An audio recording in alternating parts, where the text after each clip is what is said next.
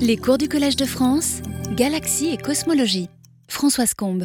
Ben, bonsoir à tous. On va commencer la séance de cet après-midi. Donc, nous allons parler du gaz chaud intra-amas.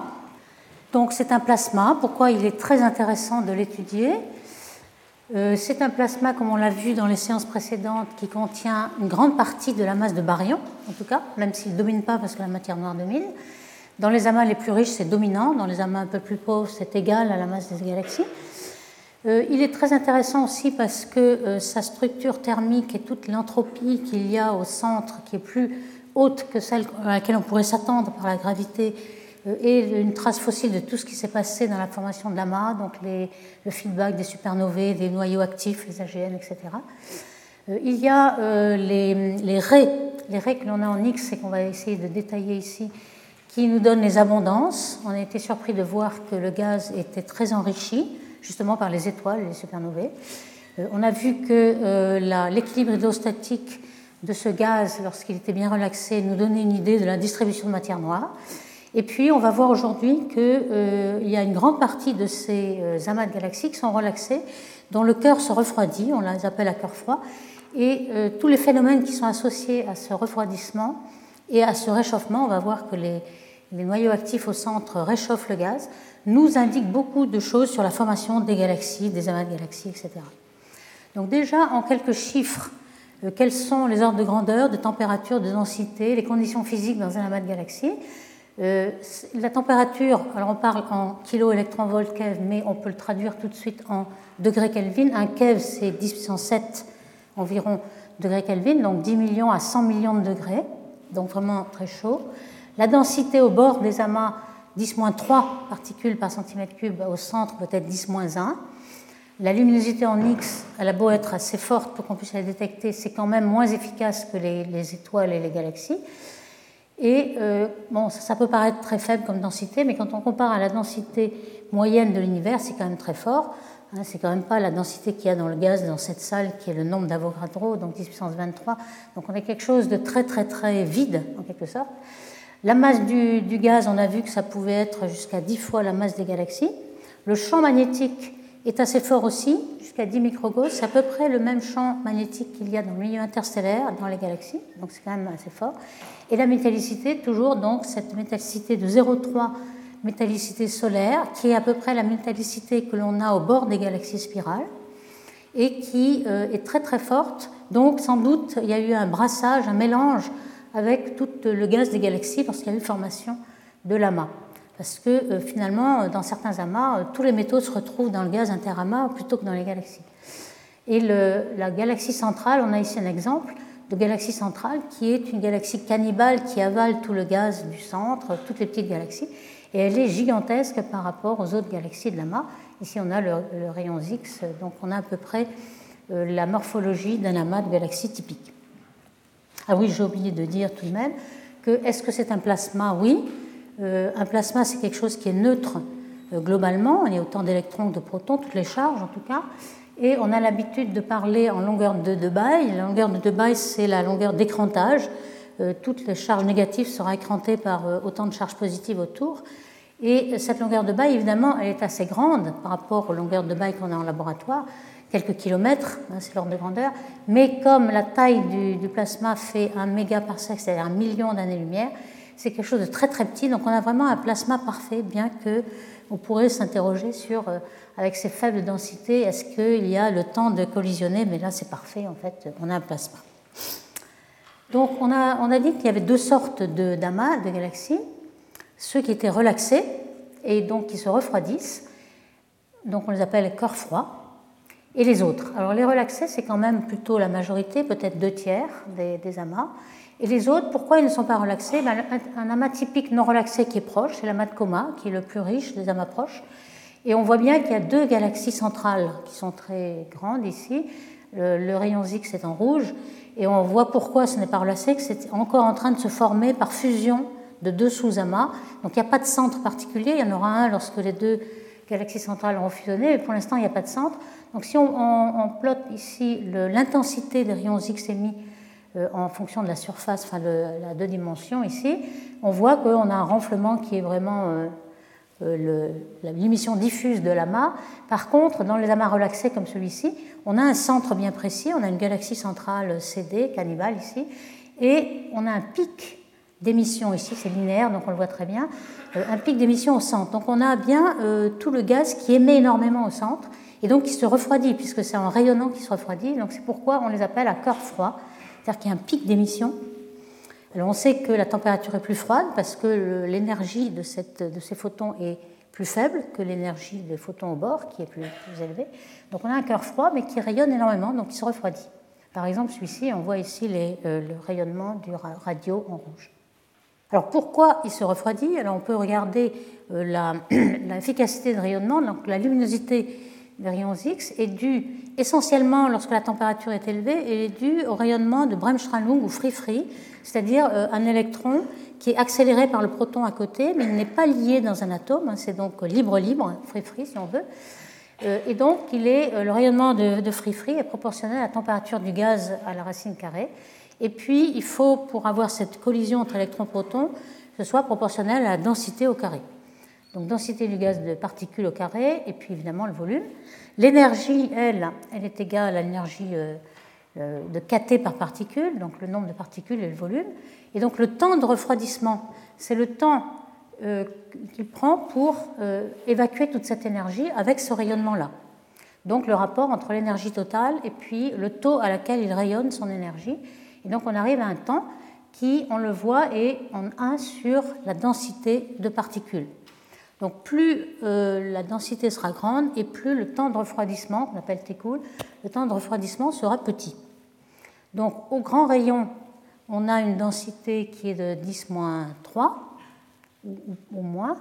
Euh, ce temps est très long, il est même supérieur au temps de Hubble, donc 13,7 milliards d'années. Donc le, gaz ne va jamais se refroidir, il va rester le temps de Hubble très chaud.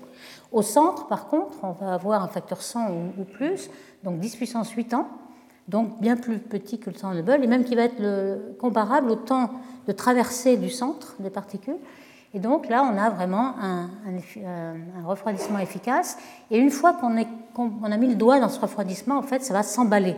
Pourquoi hein, Il y a ce cercle vicieux, là sans fin, cette boucle sans fin, qui est symbolisée ici, euh, puisque euh, dès qu'on est à forte densité et qu'on se refroidit, la température du gaz refroidit, donc euh, il va tomber, la pression va, être de plus en plus petite ici, donc on va, la pression étant NT, il va être plus petite, donc il va être en déséquilibre de pression et il va tomber vers le centre, donc la densité va croître et on va continuer ainsi. Donc on va de plus en plus se refroidir. N au carré va être refroidir. Donc finalement, il va y avoir tout un flot de gaz, c'est ça qu'on appelle le, flot, le, flot de refroidissement. Le gaz se refroidit de plus en plus, donc on s'attend à euh, un emballement de ce refroidissement au centre. Et alors ça, ça a été pendant au moins 10 ou 20 ans ce qu'on appelait le paradigme des flots de refroidissement, ou cooling flow en anglais, euh, parce qu'on euh, voyait bien que le gaz était en train de se refroidir, on voyait en rayons X la luminosité totale, moins le gaz chaud se refroidit, et puis quand on regardait la quantité de gaz froid auquel on aurait pu s'attendre, il y en avait assez peu. Donc le gros problème, on voit quand même la température ici de plusieurs amas, en plusieurs couleurs, euh, plusieurs amas. On voit bien qu'au centre, la température décroît. Mais elle ne décroît que d'un facteur 2 à 3 hein, par rapport à la température virielle de l'amas. Donc on a un certain refroidissement, on a bien le cœur froid auquel on s'attend, mais ça ne, décroît pas assez vite. Ici, on a aussi, en fonction du temps, du, rayon, pardon, le temps de refroidissement. Ici, on a euh, le, temps de Hubble et au centre 10 millions d'années. Donc on s'attend en effet à avoir des taux de refroidissement qui pouvaient être jusqu'à 1000 masses solaires par an de gaz qui se refroidit, mais euh, la, formation d'étoiles qu'il y avait dans la galaxie centrale n'était pas à la hauteur. Donc pendant très longtemps, on a eu un problème. Alors les solutions, c'était peut-être que euh, les rayons X qui équivalaient, enfin le, refroidissement de ce gaz un peu tiède auquel on attendait était peut-être absorbé, ou alors il y avait la conduction de chaleur des parties chaudes externes vers les parties internes pour le réchauffer, ou bien de champs magnétiques, enfin beaucoup d'hypothèses qui finalement ne se sont pas révélées exactes. Donc c'est ce problème de, flot de refroidissement euh, que l'on décrit ici. Euh, on se demande où le gaz s'en va. Et on voit bien en effet qu'il y a un peu de gaz froid autour des CD. Ce n'est pas complètement zéro. On a un petit peu de gaz, par exemple, H-alpha. On sait qu'il y a quelques formations d'étoiles, mais c'était 10% de ce à quoi on s'attend. Les, satellites X qui ont été lancés, comme XMM Newton par l'Agence spatiale européenne qui a été lancée vers l'an 2000, enfin 99-2000, de même que le satellite Chandra lancé à peu près à la même époque, mais par, la NASA, nous ont montré que les raies qu'on attendait. Alors voici quelques raies possibles. On a des éléments lourds qui sont le fer, l'oxygène, le carbone, etc. Et ces éléments, plus la température est élevée, plus ces éléments vont être ionisés. Donc on a par exemple O6, O5, etc., 5 fois, 6 fois ionisé. Le fer qui peut aller jusqu'à 26, fer 26. Euh, toutes ces raies en rouge sont des raies qui sont émises par euh, le gaz très élevé, très, très chaud. Euh, l'oxygène un petit peu moins. Donc on s'attendait, lorsque le gaz s'est refroidi, à trouver beaucoup de raies d'oxygène, par exemple. ici, il y a en fonction de la température les raies qui refroidissent le plus. Euh, à haute température, on voit que c'est essentiellement euh, le, rayonnement de free-free que je viens de décrire. Donc euh, l'efficacité croît comme la température racine carrée, qu'on a déjà mentionné. Et puis vous voyez qu'au départ, lorsqu'on est à 10 puissance 6 degrés, on a d'abord le fer qui domine ici, puis l'oxygène, et ainsi de suite. Donc on peut graduer et avoir des indicateurs de température comme ça, des thermomètres. On a fait des calculs, par exemple celui-ci fait par Boranger, on voit qu'à haute température, donc ici il y a 10 puissance 5, 6, 7 et 8, euh, à haute température, ce qui domine, c'est la, raie en bleu, donc le free-free. Ici, on a en vert la raie de recombinaison et les deux photons. Et puis des raies de, euh, des éléments plus lourds, des métaux. Lorsqu'on descend la température, on voit que d'abord l'énergie des photons est moindre, donc on peut quand même calculer aussi la température du gaz ainsi. Et puis la, dominance des raies nous dit quelle est la température à ce moment-là. Donc si le, gaz euh, que l'on voit rayonner dans cette température-là se refroidit, on devrait voir toutes ces raies. Et en fait, on ne les voyait pas. Donc voici des modèles qui ont été faits pour euh, la, température, donc puissance 4, 5, 6, qui est un peu caché ici. On aurait dû voir O6. Euh, Et les modèles de cooling flow qui ont été faits, par exemple celui en bleu, le modèle standard, homogène, etc., prévoyaient toutes ces raies en bleu que l'on ne voit pas, puisque le marron ici, c'est le spectre observé. Donc le spectre observé contient quelques raies, des raies de fer qui sont assez chaudes, un tout petit peu d'oxygène. Il faut faire des modèles un peu plus euh, réduits euh, en gaz un peu tiède pour arriver à représenter euh, les spectres observés par le satellite XMM. Pourtant, on a bien les, températures de, refroidissement en fonction du rayon, exactement ce que l'on s'attend, c'est-à-dire à grand rayon, 100 kg par sec, c'est supérieur au temps de Hubble, 13,7 milliards d'années, et puis au centre, il y a bien des amas qui tombent en dessous même de 100 millions d'années, donc quelque chose qui est le temps de euh, traversée de l'amas, ou le temps de free fall, le temps de chute libre, etc. Donc ici, on devrait se refroidir énormément et même s'emballer, on avoir un refroidissement qui s'emballe. Et en fait, on ne voit rien. Dans ces euh, modèles de raies ici, on voit quelques raies, mais on est obligé de descendre euh, beaucoup la raie de O6, qui est justement un traceur du gaz X un petit peu plus tiède qui aurait dû être, là depuis longtemps. L'énergie qu'il faut pour réchauffer ce gaz est assez grande. On peut la calculer. C'est quand même pas évidemment du même ordre que l'énergie totale euh, du plasma qu'il y a dans l'amas, mais quand même assez euh, une fraction notable de l'énergie de refroidissement. Euh, ici, on s'est aperçu à partir de l'année 2000 où XMM et Chandra ont, obtenu beaucoup de résultats que les raies du gaz qui étaient plus froides que 10 n'étaient pas là qu'elle n'était pas due à l'absorption, comme on pouvait le penser, et qu'on euh, avait plutôt euh, quelque chose qui était associé au plancher de température à euh, un tiers de la température du viriel. Et en plus, Chandra, alors Chandra est plutôt spécialisé dans la photométrie à haute résolution spatiale, une seconde d'arc. XMM est plutôt spécialisé dans la, la spectroscopie des raies.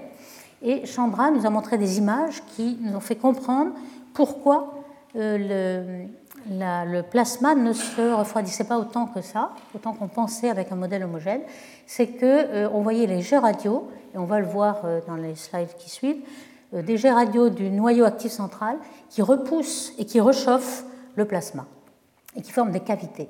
Donc ça, c'était à partir de 2002, on peut dire, où on s'est aperçu pourquoi ce paradigme de, de flot de refroidissement qui s'emballe au centre n'était pas là et en fait, c'était dû à le, refroidissement, le réchauffement euh, du, euh, du, jet radio. Ici, on voit bien, ici en bleu, c'est l'amas en, en, X, qui remet en X, et puis en rouge, vous voyez le jet radio les deux G ici, qui ont l'air de creuser une cavité et qui ont une dimension qui fait de l'ordre de 100 kg par sec, c'est-à-dire toute la région qui aurait dû se refroidir.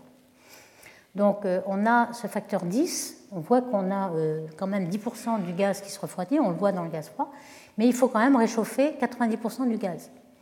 D'où, au lieu d'avoir 1000 masses solaires par an, on a plutôt de l'ordre de 100 masses solaires par an.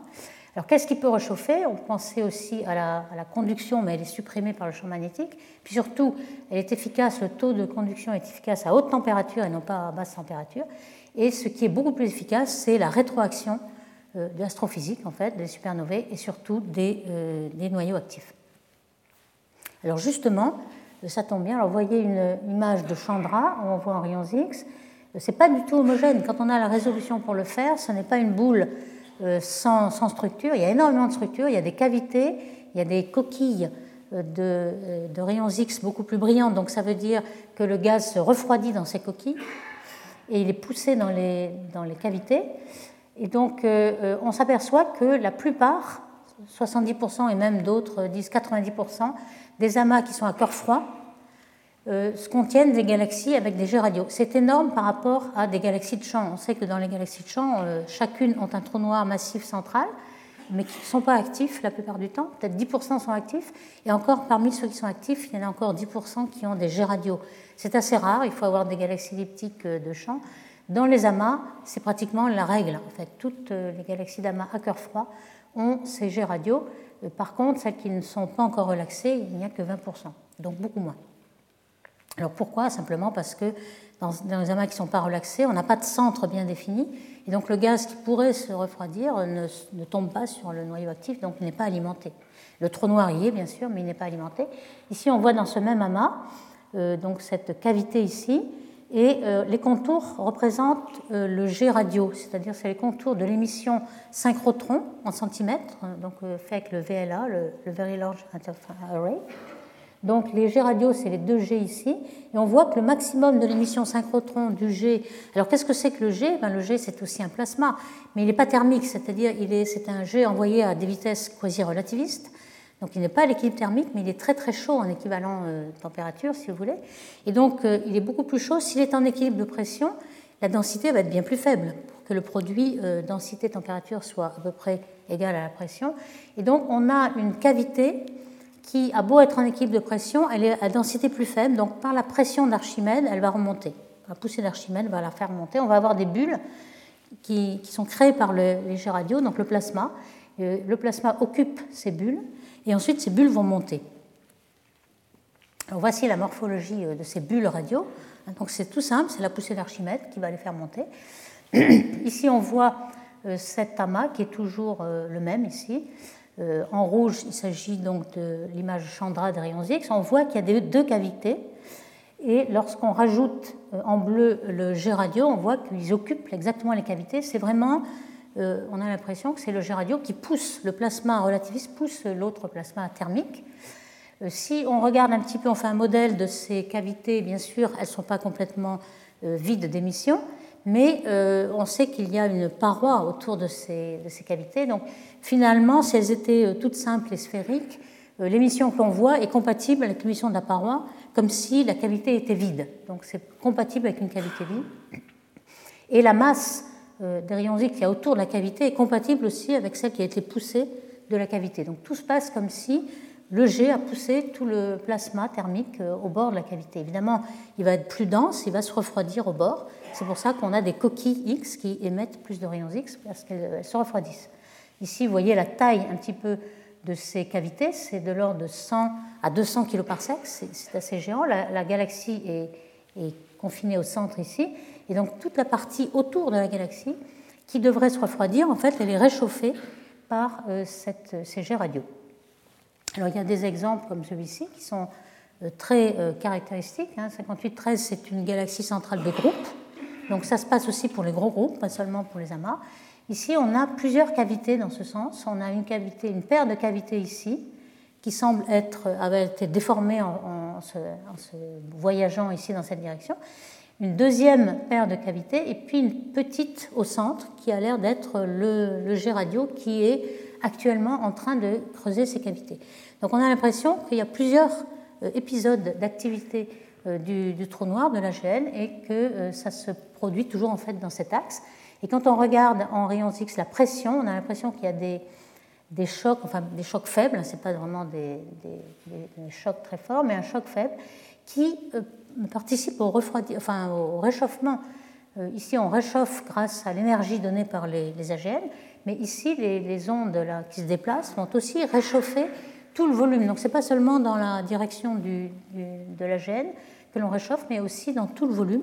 Et ça explique pourquoi on ne voit pas ce flot de refroidissement auquel on s'attendait. Alors, on peut distinguer en gros euh, trois régions. Il y a une région 1, euh, donc très grand rayon, où le temps de refroidissement est égal au temps de Hubble et on ne se refroidit pas du tout. Donc, ce gaz 1, il est à l'équilibre hydrostatique. Et puis, vous voyez qu'ici, on a marqué le potentiel en fonction du rayon. Quand on rentre dans la galaxie, si c'est le rayon de la galaxie, on a un puits de potentiel bien plus grand, puisqu'il y a plus de masse, il y a un lot de matière noire et puis de la, masse d'étoiles. Mais euh, au bord, dans la région 2, c'est la région 2 à laquelle on s'attendait à trouver des tas de flots de refroidissement, où on n'est pas encore dans la galaxie. Et c'est cette région 2 où le temps euh, de, refroidissement est quand même plus petit que le, temps de chute libre, et c'est cette région 2 qui se refroidit. Il faut regarder un petit peu l'équilibre entre euh, l'enthalpie, alors il faut regarder le travail de pression pour creuser la cavité et puis l'élargir, hein, c'est le travail PV. Donc on, va calculer l'enthalpie, qui est l'énergie thermique plus cette énergie de, travail euh, effectué par la pression, et on regarde si c'est équivaut à l'énergie rayonnée par le refroidissement du gaz. Alors, ce qu'on s'aperçoit, par exemple ici, un exemple qui est dans la de Virgo, donc très proche, la galaxie centrale, c'est Messier 87. Euh, on voit euh, ici une émission du G radio qui est assez perturbée. Sans doute, il doit y avoir un mouvement de la galaxie par rapport au, plasma de, de l'amas. Et donc, il est dévié d'un côté et puis de l'autre.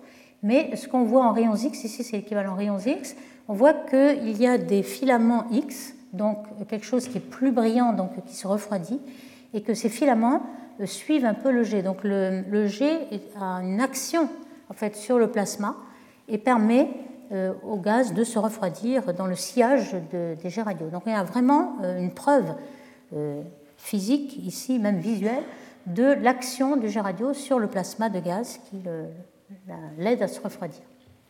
Alors l'amas de Persée est un exemple qui est Finalement, c'est l'amas le plus proche qui a un flot de refroidissement le plus grand, c'est celui-ci.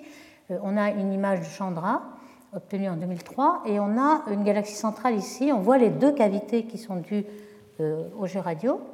Euh, ici, il y a un espèce de front froid qui a une certaine pression.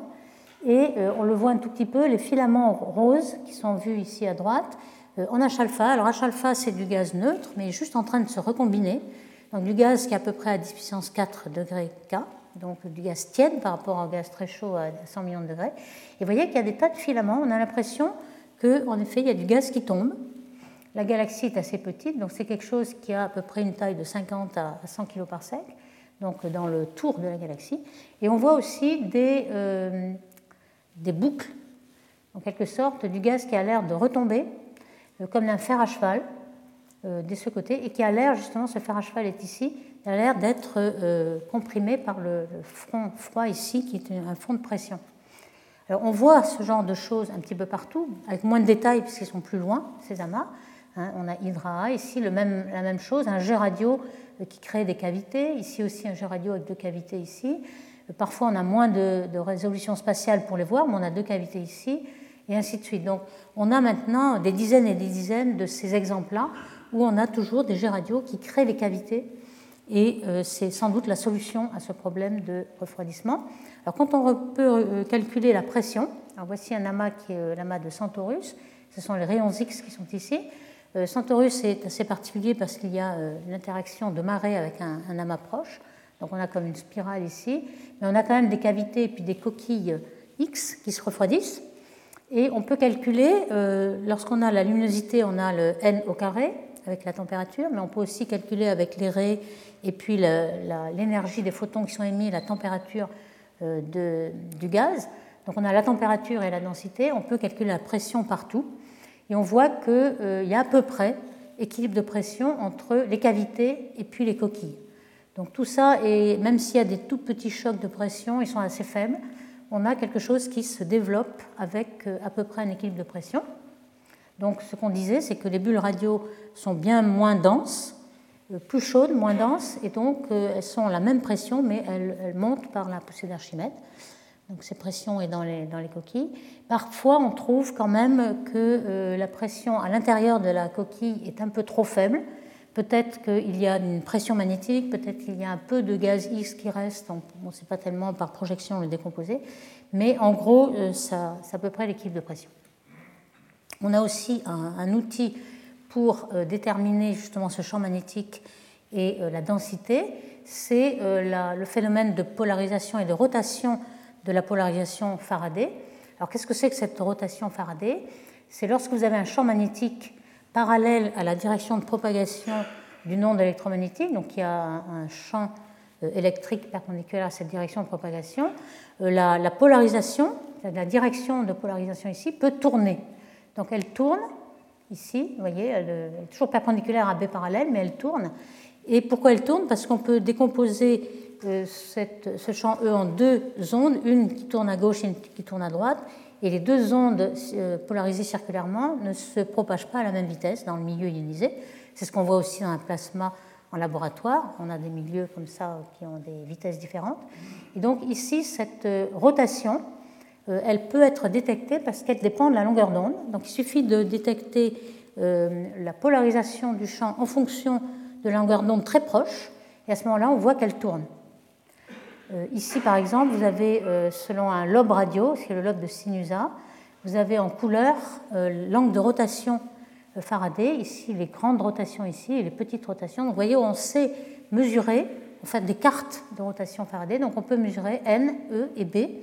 Avec NE mesuré aussi par les rayons X, on peut avoir des limites supérieures sur la densité et la température de ces milieux avec le champ magnétique. On peut montrer que ces températures-là dans ces coquilles sont assez élevées.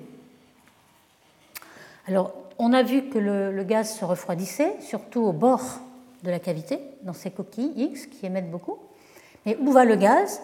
Alors, on voit que euh, le gaz va se retrouver à 10 puissance 4, enfin un peu de gaz, hein, pas autant de gaz qu'on croyait au début, mais du gaz qui se retrouve à 10 puissance 4, on le détecte en H-alpha. C'est l'arrêt euh, de Balmer, l'arrêt de recombinaison de l'atome hydrogène.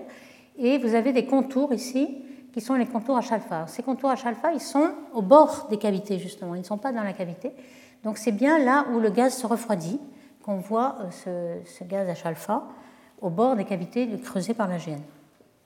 Donc euh, la, physique de ces cavités permet de savoir justement si euh, l'énergie du G radio et de la GN est compatible avec le, la, le réchauffement nécessaire pour éviter tout refroidissement. Alors on peut calculer cette énergie, hein. premièrement un terme d'énergie thermique, NKT, ou euh, avec un gamma qui est le rapport des, capacités thermiques, et aussi en prenant en compte le travail de l'expansion de la bulle, le PDV.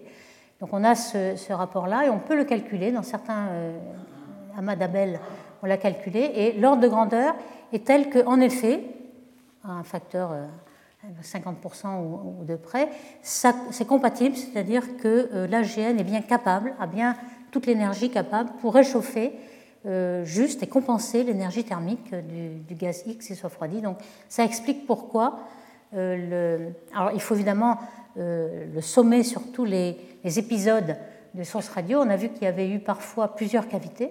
Hein, toutes ces cavités-là nous donnent l'historique de l'activité passée du G radio. Le, L'activité euh, se produit par, euh, flair, par sursaut, qui dure à peu près 100 millions d'années. Donc on a à peu près, on peut faire une petite archéologie pour voir euh, un petit peu tout ce qui a été élevé.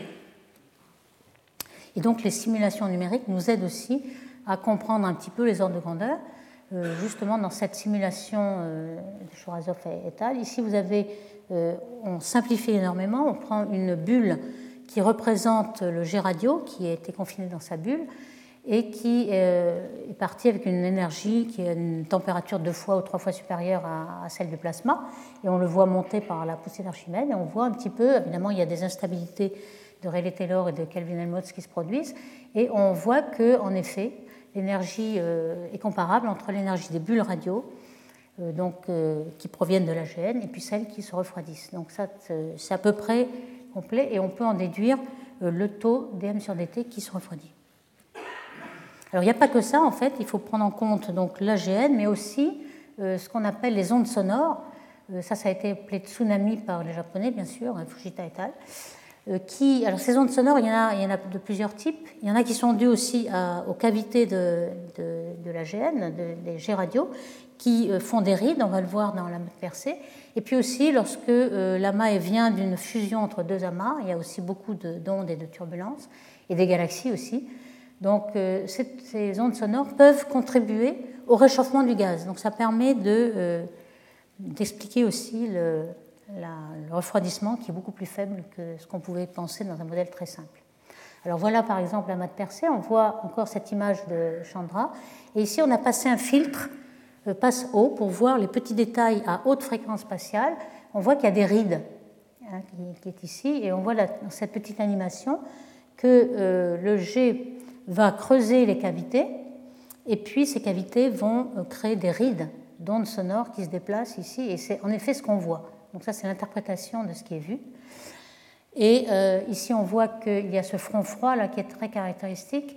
Et euh, ce qu'on a mis en contour ici, ce sont les, filaments H-alpha que je vous ai montré tout à l'heure en rouge et qui avaient des, fers à cheval, des boucles ou des fers à cheval, qui ont l'air d'être arrêtés par ce front froid. Donc en fait, on a l'impression qu'on a euh, comme un, gaz ou un liquide qui bout et qui remonte et puis qui redescend, etc. Donc on a quelque chose qui est très très actif et très en mouvement, ce n'est pas du tout statique. Alors voici, euh, alors en H-alpha, on a un gaz qui est à peu près tiède, mais qui contient assez peu de masse. Toute la masse est en fait dans le gaz moléculaire, 100 fois plus de masse environ. Ici, on a, euh, on a essayé de détecter le gaz moléculaire, mais alors cette fois-ci froid-froid complètement, c'est-à-dire 10 à 20 degrés Kelvin, donc euh, quelque chose qui est euh, bien plus froid que le gaz à 10 puissance 4 et encore bien plus que 100 millions de degrés. Ici, vous voyez en bleu, il s'agit du, rayon X, donc tout le, gaz chaud. Les cavités sont très visibles ici. Les, contours blancs, c'est les contours du jet radio, donc l'émission synchrotron que l'on voit en centimétrique. Et en noir, on a l'émission de la molécule CO, donc l'émission de la raie de rotation de CO, euh, qui correspond à toute cette masse, donc 10 puissance 10 masse solaire de gaz moléculaire froid, euh, qui euh, vraiment alimente le, trou noir central. Donc ça, c'est vraiment explique pourquoi le noyau actif est toujours en activité, c'est qu'il reçoit énormément de gaz moléculaire. Ici, on revoit à nouveau en rose le H-alpha, et en vert, on voit ceux qui se forment des étoiles. Donc tout le gaz n'arrive pas au centre, il y en a quelques-uns, un petit peu des nuages de gaz qui forment des étoiles en route et on les voit, ces étoiles, se former. Donc ici, c'est toujours le centre de la masse percée. Alors, euh, euh, la masse, elle est surtout en H2, mais il est très difficile de voir le, gaz H2. Il est beaucoup plus facile de voir H-alpha, bien qu'il soit presque négligeable en masse. En fait, le gaz H-alpha, on s'imagine que c'est la paroi du gaz moléculaire. Le gaz moléculaire, il s'autoprotège parce qu'en fait, il survit en étant baigné dans un gaz à 100 millions de degrés, ce qui est quand même surprenant mais c'est la paroi qui va être évaporée par tout ce gaz euh, X et ces rayons cosmiques, les électrons et les protons, et à la surface du gaz moléculaire, il y a ce gaz H-alpha qui se recombine. Donc ça, c'est vraiment à la peau du gaz, mais H-alpha est une raie qui émet énormément, et donc très peu de gaz suffisent à émettre beaucoup de rayonnement, donc on, est facile à le voir. Par contre, H2 est beaucoup plus difficile. H2 est une molécule symétrique, donc il n'a pas de dipôle de rayonnement, donc on ne peut pas avoir la raie de rotation. Ce qu'on est obligé de faire, c'est d'avoir le quadrupole, donc quelque chose qui est bien plus faible et qui rayonne en proche infrarouge. Donc ça, c'est une image euh, proche infrarouge, mais on voit que ça représente la même chose au bruit près, parce qu'évidemment, c'est beaucoup plus bruyant, mais euh, l'échelle ici est de 85 kg par Alors, dans, cet amas de Persée, qui est vraiment le prototype de ces euh, amas à flot de refroidissement, on a pu aussi voir des tas de refroidisseurs, qui sont les métaux, les, les molécules c'est pas des molécules, là c'est des atomes ou des ions. Euh, O1 c'est l'oxygène atomique qui émet des raies 63 microns. Alors ce sont des raies interdites que l'on met entre crochets parce que euh, ces raies interdites, pourquoi elles sont appelées interdites? C'est que euh, en laboratoire on ne les voit pas du tout. Elles ont un taux d'émission spontanée qui est très très faible et donc en laboratoire cette espèce atome ou ion va se recombiner avec la paroi et ne va jamais rayonner. dans l'espace intergalactique, vous n'avez pas de paroi, donc vous pouvez attendre des années et des années, et finalement vous voyez le rayonnement donc, qui est permis dans l'espace mais interdit dans le laboratoire. Donc vous avez des raies à 63 microns, 88 microns et 158 microns, donc c'est dans l'infrarouge très lointain. Il faut un satellite pour le voir, puisque euh, l'atmosphère terrestre nous empêche de le voir. Et c'est le satellite qui a été lancé en 2009, euh, en même temps que Planck, le satellite Herschel lancé par l'agence européenne. Donc ce satellite a permis de voir euh, toutes ces raies-là qui refroidissent. C'est le gaz tiède auquel on s'attendait à voir le refroidissement et qu'on voit finalement, mais à un taux qui est quand même dix fois inférieur à, ce qui était attendu. Vous voyez les raies de, de toutes ces raies interdites ici, de structure fine, O1, O3, C2, etc., qui sont très détectés. Et donc on peut en déduire quel est le gaz qui se refroidit. Donc on a à peu près 50 masses solaires par an qui se refroidit, et c'est le même qui se refroidit en X et qui se retrouve au centre à former des étoiles euh, au taux de à peu près comparable, 40 masses solaires par an. Quand on fait une petite carte, évidemment, là c'est le H-alpha, euh, on a au sol une seconde d'arc de résolution, Là, le, satellite Herschel n'avait pas une aussi bonne résolution, mais quand même, on voit que ça a à peu près la même tête, la même morphologie. Ici, le C2. Et on peut, comme c'est une raie, on peut avoir aussi la vitesse. On voit que euh, dans la galaxie elle-même, euh, le gaz n'est pas en rotation. Donc en fait, on est encore dominé par le flot de refroidissement. Le gaz ne s'est pas encore relaxé, ne s'est pas mis en rotation autour. Ici, on a la couleur de la vitesse. S'il y avait un champ de vitesse de rotation bien relaxé, on aurait le bleu et le rouge de chaque côté, mais ce n'est pas du tout le cas. Donc on est vraiment dominé par le gaz qui tombe vers la galaxie centrale. C'est ce qu'on voit aussi donc, dans la molécule CO. Ici, on a des tas de spectres, euh, ici euh, superposés à la carte H-alpha. Et on voit que euh, le gaz est très, très, très fin, la dispersion de vitesse est très fine. C'est ça qui est une caractéristique de, de ce gaz il a euh, une vitesse assez faible. Normalement, les galaxies dans un amas de ce type ont des vitesses de 600 km par seconde à 1000 km par seconde. la dispersion de vitesse ici est plutôt de l'ordre de 200 km par seconde, donc il ne tombe pas comme en chute libre, loin de là. Il a une vitesse bien plus faible. Et ça, sans doute, on ne le comprend pas encore très bien, mais c'est sans doute dû euh, à la pression dynamique du gaz très chaud qui, lorsqu'il s'applique sur euh, un nuage moléculaire qui lorsqu'on prend euh, toute sa globalité, son enveloppe, a une densité euh, surfacique relativement plus faible, euh, elle peut être égale à la densité de la pression dynamique du gaz froid et capable de, l'arrêter. Donc c'est pour ça que le gaz n'est pas en chute libre complètement. Donc il est assez lent. On ne sait pas vraiment, comme il n'y a pas de rotation, on ne sait pas le gaz qui est derrière, devant, on ne sait pas si le gaz monte, descend, etc. En fait, il y a sans doute les deux. On a vu qu'il y avait des, bulles de gaz qui montent, qui sont entraînées par, euh, par les bulles du, euh, du jet radio, et puis d'autres qui tombent, mais euh, on n'est pas encore très sûr de ce qui monte et ce qui descend. Voici par exemple d'autres exemples dans l'amas du Centaure. On a dans cet amas une perturbation, comme on l'a vu tout à l'heure, de marée. On a une queue de marée ici, qui est due sans doute à la collision avec un autre amas. Et on voit le H-alpha avec des tas de filaments, et puis aussi le refroidissant qui est C, euh, en bleu, en rouge le H-alpha et en vert les rayons X, on a euh, ce mélange. Et euh, les contours en noir, c'est le jet radio qui est sans doute à la source de tout ce réchauffement du, gaz qui voudrait se refroidir. Donc ça, les mécanismes d'excitation de toutes ces molécules, on a observé beaucoup de molécules et que normalement, ces molécules sont excitées par une grande densité qu'il y a dans le milieu interstellaire auquel on est habitué. Euh, qui n'y sont pas dans ces amas. Alors en fait, on a un type d'excitation particulier, c'est que euh, ces molécules sont entourées euh, d'un gaz très chaud, donc, donc électrons et protons, qui peuvent traverser. C'est comme les rayons cosmiques qui, lorsqu'on est au voisinage d'une supernovae, peuvent chauffer les, nuages moléculaires. Donc cette excitation, elle est particulière. Il n'y a pas beaucoup de poussière parce que la poussière est un peu détruite dans les amas, mais il y a certainement ces rayons cosmiques et puis aussi des chocs quand on a vu la molécule H2 qui était excitée vibrationnellement, euh, certainement il y a des chocs assez violents qui permettent d'exciter ces, ces, cœurs. Alors pour savoir si on a euh, un flot qui monte ou qui redescend, ça c'est vraiment la question qu'on peut se poser. On a certainement les deux. On peut faire des simulations numériques et voir un petit peu ce que, l'on voit. Et en effet, voici une simulation qui est assez euh, représentative d'un amas. Alors le centre est en zéro. Donc on voit que le nord de l'amas, hein, pas le sud qui est à peu près symétrique, dans cette simulation. Et on a ici la, brillance de surface des rayons X avec une cavité, qui est la cavité due au jet radio. Donc ça représente bien ce que l'on voit, par exemple, dans Percé. Ici, on a la température. On a des fronts froids ici, des fronts plus chauds, plus froids, qui est assez turbulent, assez chaotique. La métallicité, on voit que la métallicité commence par être enrichie par la galaxie, mais il y a beaucoup de bulles qui sont enrichies aussi. Et puis ici, c'est le gaz très froid. La densité de gaz froid, on voit que ça descend en filament. Alors dès que le gaz est très froid, il perd son support de pression et la gravité qui normalement équilibre la pression euh, le refait tomber euh, brutalement. Donc ici, on a des filaments de gaz froid et euh, ce, modèle-là est appelé la, la, création de gaz froid chaotique puisqu'il y a des bulles qui montent, qui descendent et qui est à peu près turbulente. Donc c'est un peu chaotique. Ce n'est pas juste un flot de refroidissement très régulier qui descend au centre de façon très simple.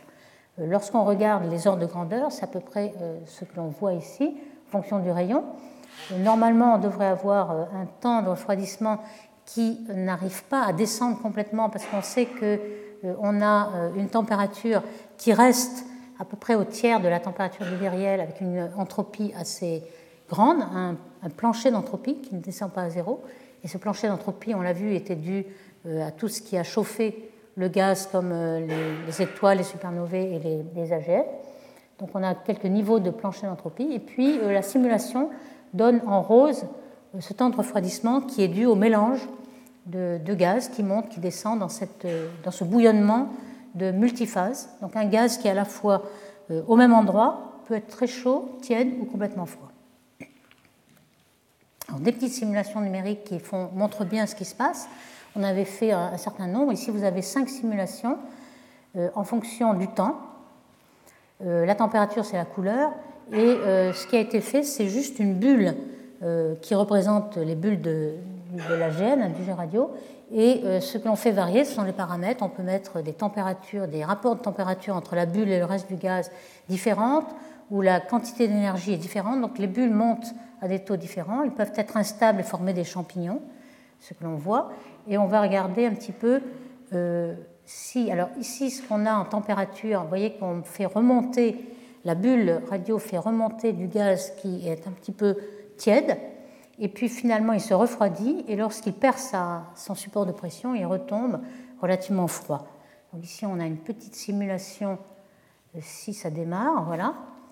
Ici vous avez une bulle, donc euh, le plasma radio, la bulle qui monte par la poussée d'Archimède. Vous voyez un petit peu le champignon qui se forme, et puis le gaz qui est encore chaud, mais dès qu'il devient froid, il commence à descendre. Ce qu'on représente par la bulle, c'est le lobe radio, en fait, qu'on voit ici dans un, jet radio. Ici, vous voyez que euh, le gaz commence à être entraîné par la bulle, il reste chaud, puis ensuite il descend il est complètement froid. Donc on peut expliquer, ici on n'a pas encore beaucoup de turbulence, mais c'est le principe qui est expliqué de, de filaments qui retombent. Alors cette dynamique du gaz, on peut la mesurer. Ici on a deux choses dans ce diagramme. On a en bleu la simulation numérique euh, en fonction du temps. Évidemment, là, on a le temps avec la simulation. Et puis, il y a une mesure euh, faite par Itomi. Itomi est un satellite malheureux, un satellite japonais malheureux, euh, qui était très performant, très sensible, qui a fonctionné quelque temps. Il a pu mesurer percé. Et puis, il a eu un problème technique. Il s'est mis à tourner rapidement. Et les ingénieurs au sol ont essayé de le ralentir, mais sont trompés de sens et l'ont fait tourner encore plus vite, donc il s'est éclaté dans l'espace. Donc malheureusement, mais on a pu observer percer. Et donc cette observation a été très précieuse. Elle a permis de voir que euh, la, dispersion de vitesse du gaz X très chaud était très faible, que ce soit euh, à 30 ou 60 kg par sec. Donc vous voyez, la mesure, c'est ça, c'est le, trait rose. Et euh, ce qu'on arrive à faire en simulation, en fonction du temps, ça correspond bien à la faible dispersion de vitesse, hein, puisque le gaz pourrait être à beaucoup plus de dispersion de vitesse, 500 à 1000, euh, correspond bien à ce que l'on observe. D'où euh, le gaz qui euh, est relativement froid dans ce sens-là. La production de métaux est aussi très intéressante. Là, il y a une compilation qui a été faite par De Grandi et al. sur 22 amas, que ce soit des amas non relaxés ou relaxés à cœur froid. Et on voit comment l'abondance des métaux, métaux c'est oxygène, carbone jusqu'au fer, le, fer notamment, la masse de fer que l'on voit dans le plasma dépend juste de la masse du gaz, donc c'est que l'abondance est constante. Et donc d'un amas à l'autre, c'est à peu près les mêmes phénomènes. évidemment, ça vient un petit peu de la galaxie centrale, et puis c'est assez mélangé, ça se mélange progressivement. Et évidemment, lorsque la main n'est pas relaxée, vous avez des fusions d'amas et on a un mélange beaucoup plus efficace. Mais cette, cette, ce brassage est vraiment observé dans les, dans les observations. On voit dans Messier 87 une carte de l'abondance et on voit que ça suit. Alors les jets radios sont ici. Hein, et on voit que euh, l'abondance est d'autant plus grande. Hein, lorsqu'on est rouge, on est très abondant en métaux elle suit les jets radio. Donc on voit que c'est bien les jets radio qui font bouger le plasma et qui euh, font transmettre euh, toute l'abondance qui vient de la galaxie euh, à tout l'amas. Donc on voit bien la direction où se propagent les métaux. Alors ça c'est très intéressant parce que ces phénomènes que l'on voit sont beaucoup plus faciles à voir dans un amas, mais ce sont peut-être aussi les mêmes genres de problèmes qui se passent dans toutes les galaxies. Par exemple, notre galaxie la Voie lactée, qui n'est pas dans un amas, donc on n'a pas un plasma de, euh, très intense, il n'y a pas de rayons X du tout, mais on sait que quand même, ici, notre galaxie, dans cette petite simulation, est représentée euh, par la tranche, avec le Soleil ici, donc un disque froid, et on sait qu'il y a quand même un, milieu coronal qui est assez chaud. Euh, coronal parce que en fait c'était la couronne du Soleil qui est à 100 millions de degrés, donc on l'a appelé coronal pour cela. Mais on sait qu'il y a du gaz chaud qui vient des supernovae, qui ont explosé, qui ont envoyé le gaz chaud dans une couronne autour de la Voie lactée. Mais euh, il n'est pas assez dense pour émettre en rayons X. Mais on sait qu'il existe et euh, on pense que euh, l'effet Fontaine qui est dû à ces supernovae, alors cette fois-ci ce n'est pas un AGN, mais on peut faire l'analogie avec ce qu'on voit dans les amas. une supernovae envoie du gaz assez chaud qui monte, donc il est plus chaud, donc même s'il a la même pression, il est moins dense, donc il va monter par la pression d'Archimède ici, et vous voyez qu'il va comprimer euh, le gaz coronal, il va le, refroidir, et finalement, lorsque la fontaine, le gaz va retomber, euh, lorsqu'il est plus froid, il va retomber, il va avoir plus de masse que ce qui était éjecté. Donc finalement, c'est une rétroaction positive qui permet à un peu de gaz de la couronne de retomber sur la Voie lactée et de euh, réenrichir la Voie lactée en gaz et reformer des étoiles. Donc ça, c'est peut-être un processus qui permet de voir comment le gaz du halo de la galaxie peut retomber et alimenter une voie lactée. Donc c'est un petit peu le même principe, mais beaucoup moins violent, qui a été proposé pour, euh, pour les galaxies spirales, par exemple. Alors le, ce gaz pour l'amas, hein, si je reviens à l'amas, euh, il y a en effet des, des, AGN très puissants. On mesure parfois des vitesses énormes au voisinage du trou noir, lorsqu'on est près du trou noir. On a parfois des jets qui sont de 10 000 à 20 000 km par seconde. On se dit c'est pas possible, le gaz va sans doute s'échapper, il a la vitesse d'échappement largement. Mais en fait, rien ne s'échappe et tout retombe parce que euh, le gaz, euh, il va très très vite, mais il va être ralenti énormément dans le, gaz chaud de l'amas par le plasma. Et donc finalement, il va finir par retomber dans cette euh, turbulence multiphase de gaz chaud, tiède et froid. Et on sait que finalement, on va réalimenter le, le trou noir central. Donc c'est du gaz qui n'est pas éjecté et qui aurait dû se refroidir mais est réchauffé, mais finalement il va finir par retomber. Euh, c'est ralenti quand même, mais il va finir par euh, alimenter le trou noir. Alors récemment, on a observé beaucoup de ces genres de flots de refroidissement avec ALMA, qui est le, télescope au Chili qui permet de regarder le gaz moléculaire. On a vu que la plupart du gaz froid, c'était du gaz moléculaire. Maintenant, on en observe dans beaucoup de flots de refroidissement, par exemple celui-ci, où on a ici en contour bleu et rouge, qui est le, gaz qui a deux vitesses, donc du gaz qui tombe et du gaz qui sort. On ne sait pas exactement lequel, puisqu'on ne sait pas s'il est devant ou derrière. en tout cas, il y, a, plusieurs flux de gaz dans cet amas-là. Dans celui-ci aussi, on a des bulles en, rayons X, on a des cavités et des bulles. C'est toujours le même principe. Donc on, a pu montrer qu'il y avait énormément de gaz froid, toujours de l'ordre de 10 puissance 10, ici 5 10 puissance 10 masse solaire. Donc ce, principe de gaz qui retombe sur le trou noir euh, est vu euh, un grand nombre de fois maintenant. On a aussi celui-ci qui est très euh, caractéristique et qui se reproduit plusieurs fois, c'est que la galaxie centrale n'est pas au repos dans son amas. Donc elle est sans doute excitée par une précédente fusion entre deux amas, mais la galaxie centrale oscille dans le puits de potentiel central. Alors ici, on a le puits de potentiel, c'est le cercle, le centre de l'amas est ici, et la galaxie, euh, elle oscille dans ce, dans ce puits de potentiel. Mais comme le temps dynamique de faire une oscillation, c'est de l'ordre de 300 millions d'années, et que c'est la même ordre de grandeur que le temps de refroidissement, on voit qu'elle fait un sillage de refroidissement. Ici, on a du gaz H-alpha. La galaxie est là maintenant, mais elle a dû faire ce, trajet ici. Et on voit qu'elle, dans son sillage, elle a du gaz qui se refroidit. Donc on a une, onde, un sillage de refroidissement, que l'on voit aussi dans le gaz moléculaire. Euh, on le voit aussi en H-alpha. Alors en H-alpha, on voit qu'il est euh, en noir, c'est le gaz H-alpha qui se refroidit, donc le gaz tiède. Et en contour, on voit les jets radiaux de la galaxie centrale et on voit que ce gaz se refroidit autour des cavités, encore une fois. Et l'image ALMA qui a été donc faite récemment, euh, c'est en couleur ici, c'est du gaz moléculaire, donc très dense et très froid, de l'ordre de 10 à 20 degrés Kelvin, qui entoure les cavités radio. Alors ici, on dirait que c'est dessus, mais c'est simplement un effet de projection, il est autour de la cavité. Donc on commence à avoir pas mal de résolution pour savoir que euh, le gaz se refroidit autour des cavités radio. On ne sait toujours pas, mais là, euh, on peut encore s'interroger, est-ce que le gaz est en train de sortir ou est en train de rentrer? Euh, On ne sait pas s'il est devant ou derrière. On a sa vitesse, ça pourrait très bien être, même s'il est vers le bleu, s'il est derrière, il tombe, et s'il est devant, il sort, donc on ne sait pas. Par contre, on le sait lorsqu'il y a une absorption. Et ça, c'est très intéressant. On a par exemple un amas ici, où en millimétrique, puisqu'on regarde les molécules euh, CO, H2, etc. en, millimétrique, euh, on a en général un seul, une sorte de source radio, c'est le centre. Ce que vous voyez ici, c'est les deux G radio, mais c'est en centimétrique, c'est l'émission synchrotron en centimètres, et vous voyez les lobes radio. En millimétrique, vous ne voyez que le centre. Donc ici, ce qu'on voit, c'est l'arrêt de la molécule CO qui vous donne la quantité de gaz moléculaire, 10 puissance 10 masse solaire. Et puis devant, vous avez des nuages qui absorbent devant le continuum de l'AGN, c'est-à-dire le noyau actif au centre. Et ce qui est caractéristique, c'est toujours décalé vers le rouge. Vous voyez ici les vitesses rouges et les vitesses bleues.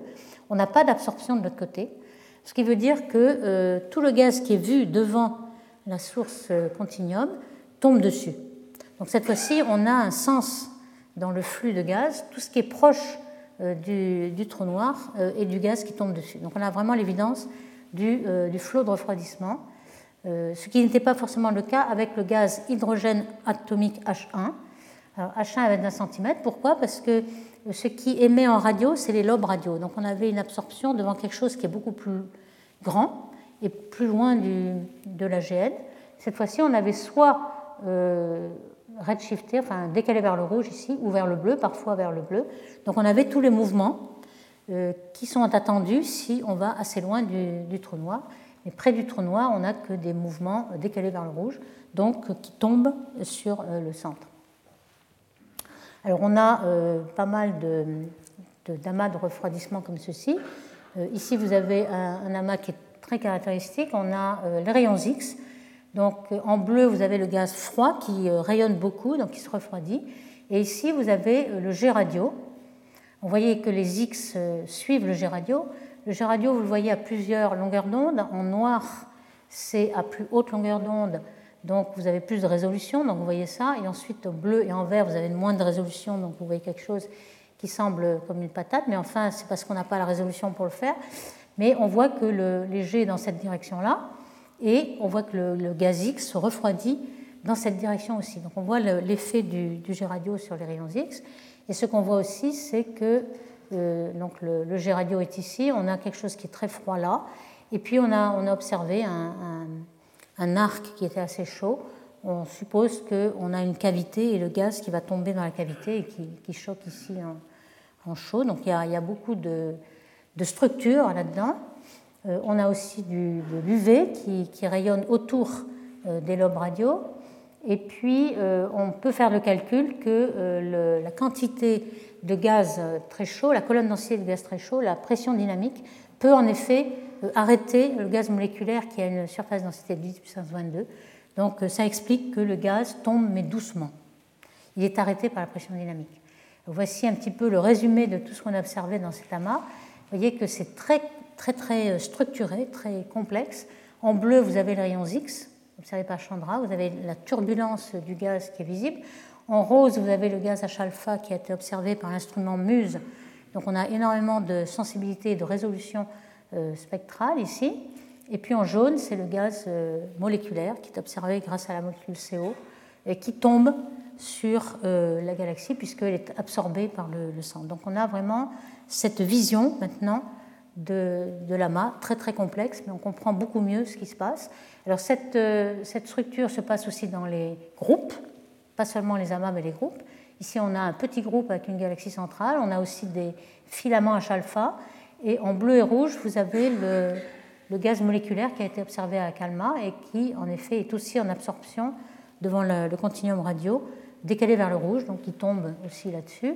Et on en a à peu près un certain nombre, ici euh, trois groupes, où on voit euh, les rayons X, donc des petits rayons X quand même, c'est un groupe assez massif pour avoir des rayons X, et puis euh, de l'H-alpha et le CO. Le CO, il est difficile à, détecter, c'est beaucoup, plus, c'est beaucoup plus petit, donc plus, plus difficile, mais on voit les contours noirs qui sont les contours de la molécule CO, donc du gaz très très froid d'un groupe à l'autre, il y a des différences euh, qui nous donnent des idées sur les degrés d'évolution. Vous avez ici euh, la densité, la température, la masse de gaz, la fraction de gaz, l'entropie. Vous voyez que les courbes sont un peu différentes. Certains sont beaucoup plus refroidis, d'autres euh, beaucoup moins concentrés. Donc, tout ceci donne une certaine richesse pour connaître l'évolution de tous ces groupes.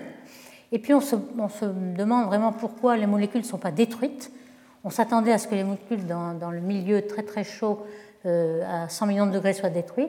En fait, lorsque euh, l'AGN ici arrive sur un, sur un nuage de gaz, on peut faire une simulation et voir que on va finalement étaler le gaz moléculaire dense et finalement on aura beaucoup plus de c'est un petit peu comme une voile, on a beaucoup plus de surface pour l'arrêter et la pression dynamique va l'arrêter et puis aussi on aura plus de surface pour faire des petits noyaux et des petits nuages. Donc finalement on a beaucoup plus de, volume et puis euh, quand même des condensations qui s'autoprotègent. Donc finalement, on arrive euh, dans des simulations numériques.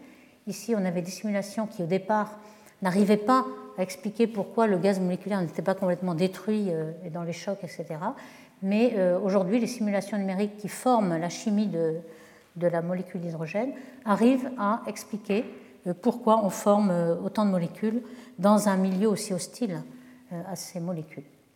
Alors je terminerai par des, simulations numériques hein, qui montrent un petit peu euh, comment on s'explique euh, la formation de ces, de ces flots de refroidissement.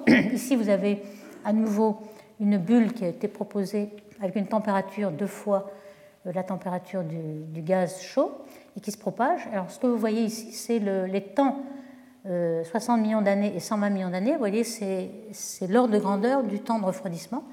Et le temps que met euh, le, G radio à monter est de même ordre que ce temps d'enfroidissement. Donc ça, ça me permet de voir quelles sont les instabilités euh, qui se produisent et l'influence du champ magnétique sur, euh, sur ces instabilités. Vous voyez que le champ magnétique ici est vertical, empêche les instabilités verticalement. Par contre, les instabilités perpendiculairement au G sont tout à fait permises et on voit ce genre d'instabilité qui représente un petit peu ce que l'on voit en réalité. Ici, je ne sais pas si le film va commencer, mais euh, oui.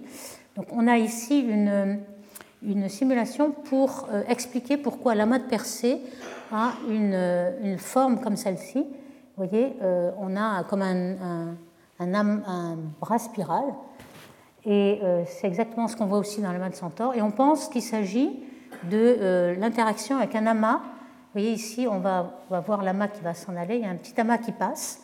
Il n'est pas en fusion, mais il a déclenché cette interaction de marée et on voit comment. Alors tout ça, c'est du gaz chaud hein, qui, se, qui, se, propage et qui euh, ensuite on aura un petit euh, AGN qui va mettre des cavités à l'intérieur.